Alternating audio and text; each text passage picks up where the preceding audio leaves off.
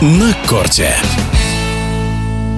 Уходящий теннисный год прошел под знаком превосходства сербского спортсмена Новака Джоковича, который по итогам 2023 года возглавил рейтинг теннисистов-профессионалов уже в восьмой раз за свою карьеру. В прошлом советская теннисистка, четвертьфиналист Уимблдонского турнира, заслуженный мастер спорта СССР Анна Дмитриева считает, что Джокович, несмотря на свой возраст, ничем не уступает молодым звездам мирового тенниса.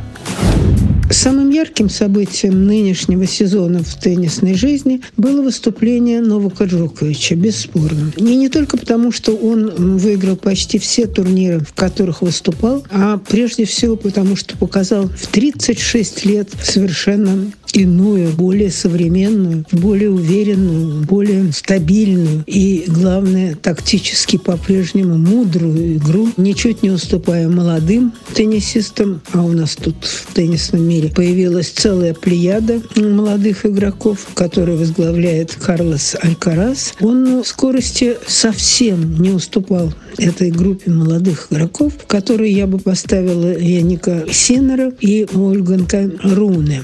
Новак выиграл три турнира большого шлема и мог бы сделать календарный шлем, то есть выиграть все четыре в сезон, о чем мечтали теннисисты и его поколения, и предыдущих многих поколений. Достаточно вспомнить, что последним игроком, который это сумел сделать, остается Родни Лейвер, который дважды выиграл эти четыре мейджора в 1962 и 1968 годах.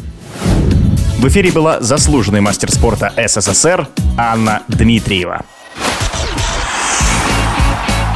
На корте.